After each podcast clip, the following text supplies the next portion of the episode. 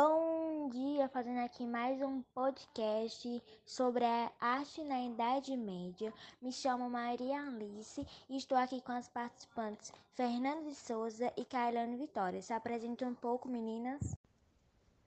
Bom dia, galera. Então, sou Fernanda de Souza, vou aqui apresentar um pouco da arte gótica.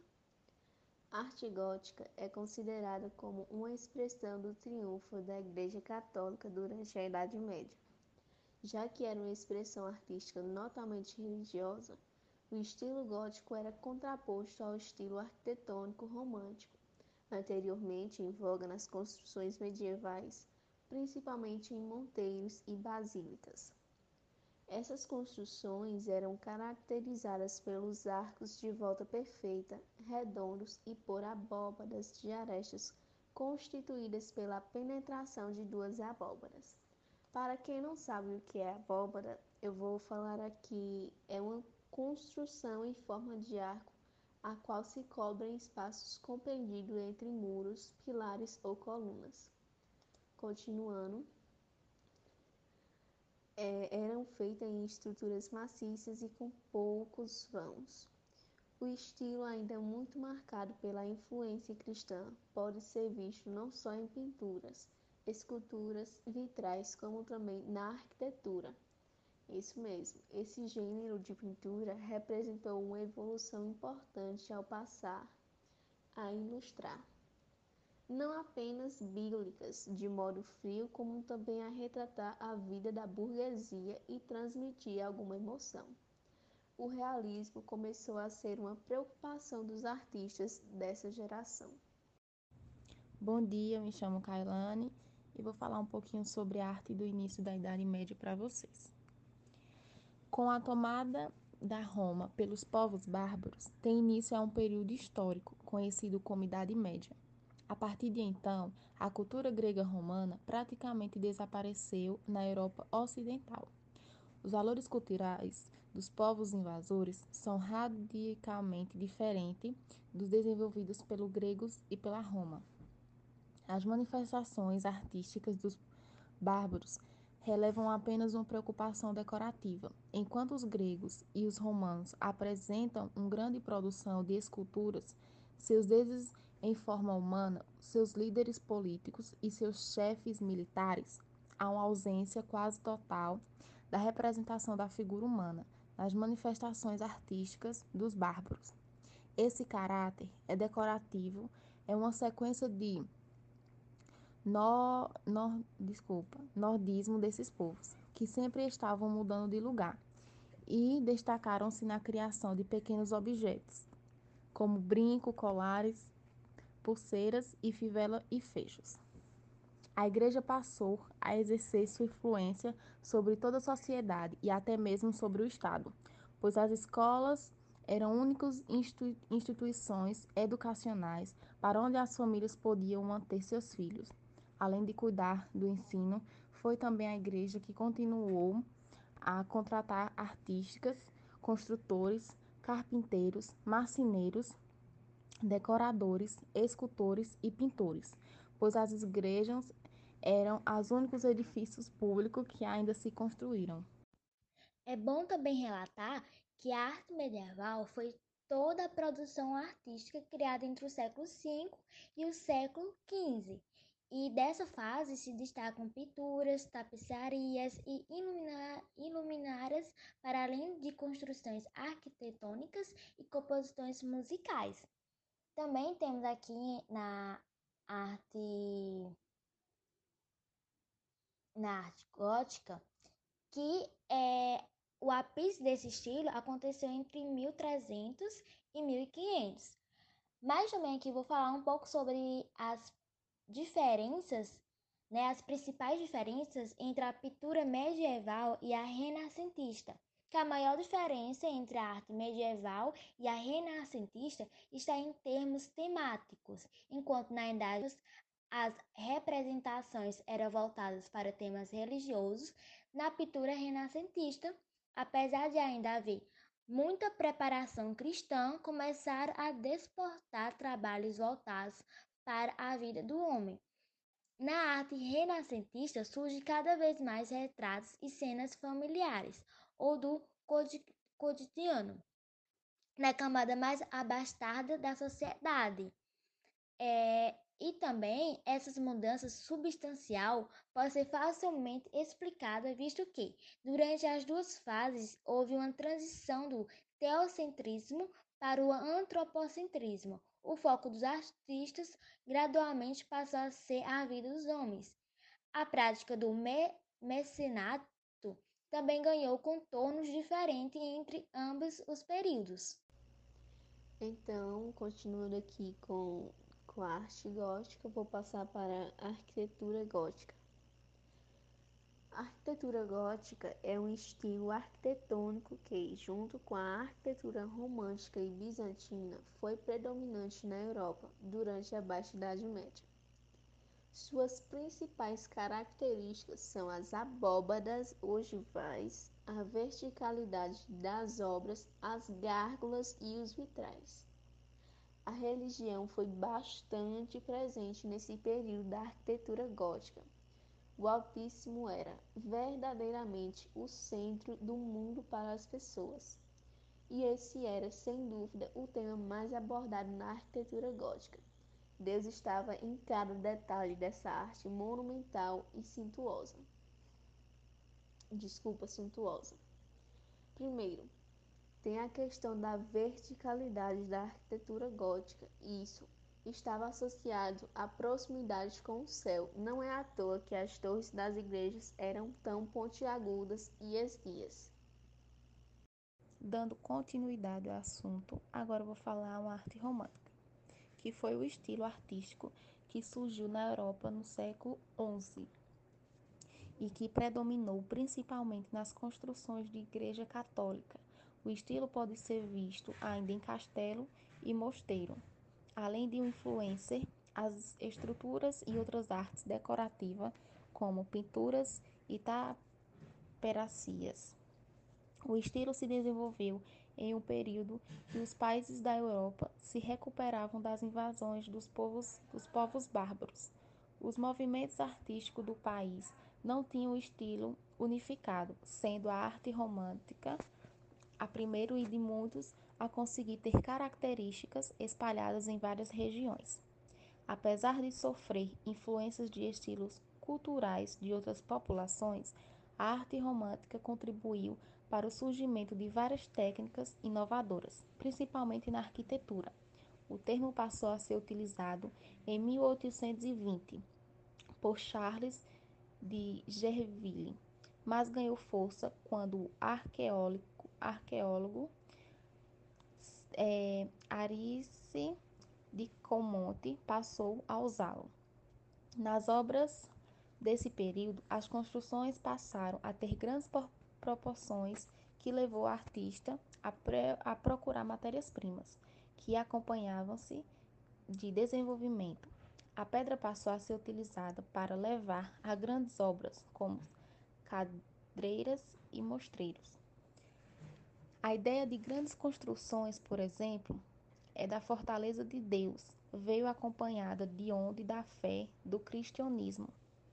E nesse contexto surgiu a necessidade da transmissão, mensagem para os fiéis e analfabetos. Escultura, mosaicos, pinturas e outras formas de artes eram utilizadas na propagação da palavra bíblica. Então, gente, continuando aqui, eu vou para as características da arte medieval. E a seguir eu vou passar para a minha querida Alice e ela vai continuar para mim. A arte medieval ela foi bastante marcada por dois estilos artísticos, o romântico e o gótico. Com as principais produções no campo da arquitetura, pintura e escultura, a arte medieval se destacou pela construção de igrejas, catedrais e palácios. Apresentavam características como arco arredondados, paredes baixas e grossas, colunas grandes, janelas pequenas e o interior pouco iluminado. Vou passar para obras com cunho didático. O ideal do artista medieval era transmitir a sua mensagem da forma mais clara, didática e precisa pouco possível para uma vez que grande parte da sociedade era analfabética. A arte estava, portanto, a serviço da religião, especialmente para ilustrar cenas cristãs. Nas criações medievais havia regra, um uma preocupação didática através das artes, a Igreja Católica pretendia transmitir para o público as histórias bíblicas.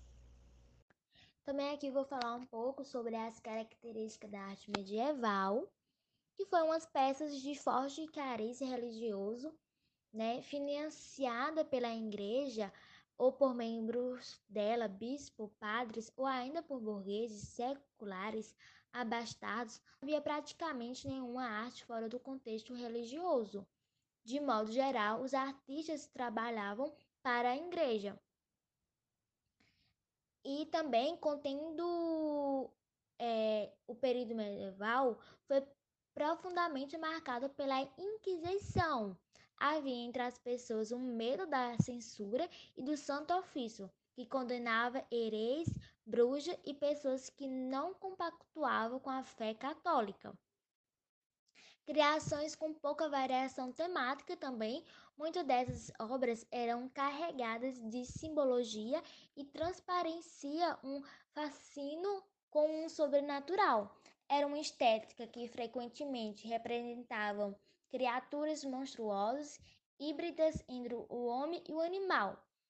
É uma arte feita para os homens e para os homens, que as pinturas medievais retratavam basicamente seres do sexo masculino, era uma arte feita pelos homens e para os homens. Também na Idade Média, a mulher é representada quase de modo coadjuvante no mundo das artes, um reflexo da sociedade. Inicialmente, elas eram pintadas a partir da metáfora da, da pecadora, simbolizada por Eva. Eva. Posteriormente, se tornaram ligadas ao claustro, a imagem de Maria, mãe de Jesus, ou como guerreiras, a exemplo de Joana de Arc. Dando continuidade a outro assunto, a arquitetura romântica. Foi um movimento que ocorreu entre o século XVIII e XIX. As edificações dessa época evocam estilos anteriores ao passar que acrescentavam detalhes culturais do momento. Estamos referindo ao romantismo, um movimento artístico, político, cultural e filosófico que surgiu na Europa no final do século XVIII e durou até quase o final do século XIX. O romantismo tinha uma visão de mundo contrária. O movimento ganhou força por ter vários viés, muito mais nacionalista, que viriam a ser consolidar entre os estados da Europa. De acordo com o historiador Jacques Bourson, o romantismo teve três grandes momentos. Um deles era a geração primeira geração tinha características mais centradas no subjetivo, no lirismo, no exótico, no sonho e no exagero. A segunda geração, os movimentos culturais passavam a ser focados no pessimismo, em um gosto pela morte, pela religiosidade e pelo naturalismo. A terceira geração fez a transição para o movimento realista, denunciando os males e os vícios da sociedade. O romantismo foi um movimento que influ influenciou todas as artes. Na pintura, um dos principais destaques foi o francês Eugène Delacroix. Foi um famoso pela tela A Liberdade Guiando o Povo, que reúne diversas ideias românticas em seus traços. Finalizando o nosso podcast, espero que tenham ficado claros os assuntos, tenham fixado na cabeça. E agora a gente vai fazer umas perguntinhas pra gente mesmo, pra ver se a gente pegou o assunto, se a gente entendeu, tirar dúvidas, discutir aqui, né, nossas dúvidas. Então, primeira pergunta vai para Fernanda e Como as pinturas medievais retratavam basicamente seres do sexo masculino. Eita, Maria Alice, você acha que vai pegar? É? Vai não, querida. Olha, era uma arte feita pelos homens e para os homens. E acertou, parabéns. Maria Alice, a pergunta que eu tenho para você é: a arte medieval foi marcada por dois estilos artísticos. Quais foram eles, querida? Bom, eu acho que a pergunta que Fernanda fez, né, para mim, a resposta é o românico e o gótico? Agora minha pergunta vai para Maria Alice. Quais as características principais da arte romântica? Ah, e agora eu vou responder a pergunta de Kailane, né? Eu tô com um pouco de dificuldade nessa porque tá um pouquinho difícil, né? Mas é, as principais características estavam é, na Alta Idade Média e, no mesmo tempo, com a eficiência cultural dos mosteiros e é, a, os quais foram o repertório de parte da cultura grego-românico. Não sei se eu acertei, mas eu acho que é mais ou menos assim. Acertei, Kailane. A pergunta que eu tenho agora é para Kailane. E aí, Kailane, preparada?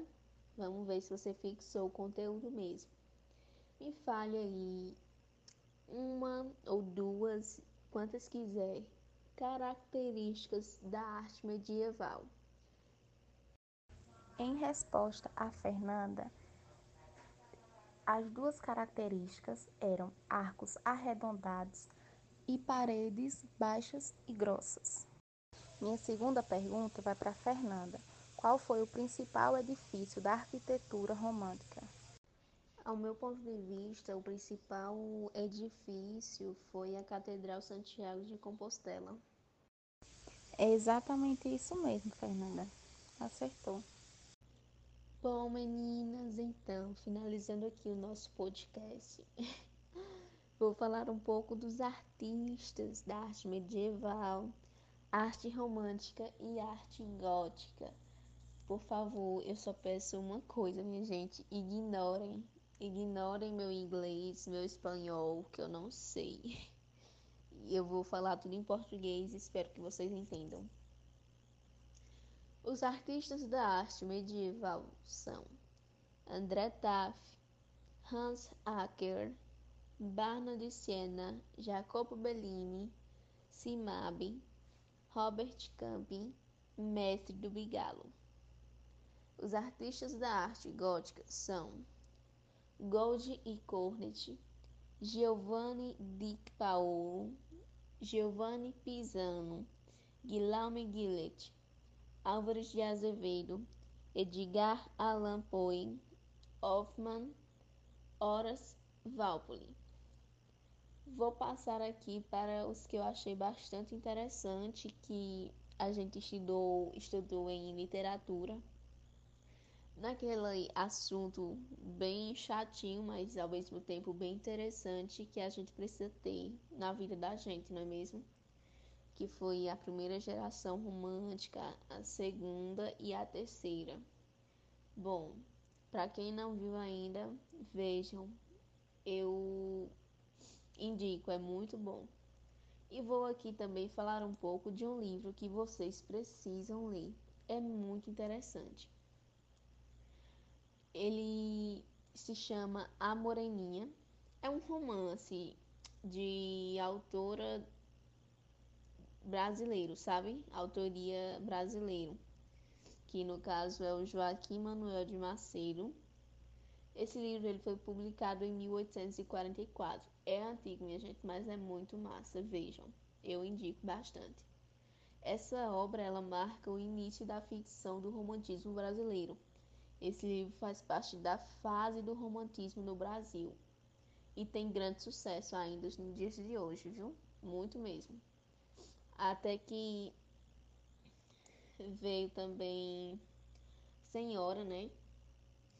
Quitação. Eu amo esse livro também.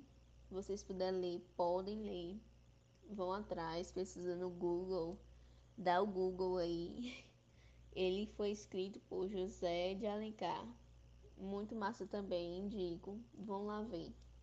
E eu nunca imaginaria que os autores de literatura, né, mas é romances, estariam na arte romântica. É muito interessante a gente estudar por isso, né? Olhar onde a gente vem identificar os meninos, né? Então, o conselho que eu dou é leiam esses dois que eu indiquei, muito bom. E tchau, minha gente, beijos. Finalizando o podcast, então, tchau, tchau, Fernanda e Kailane.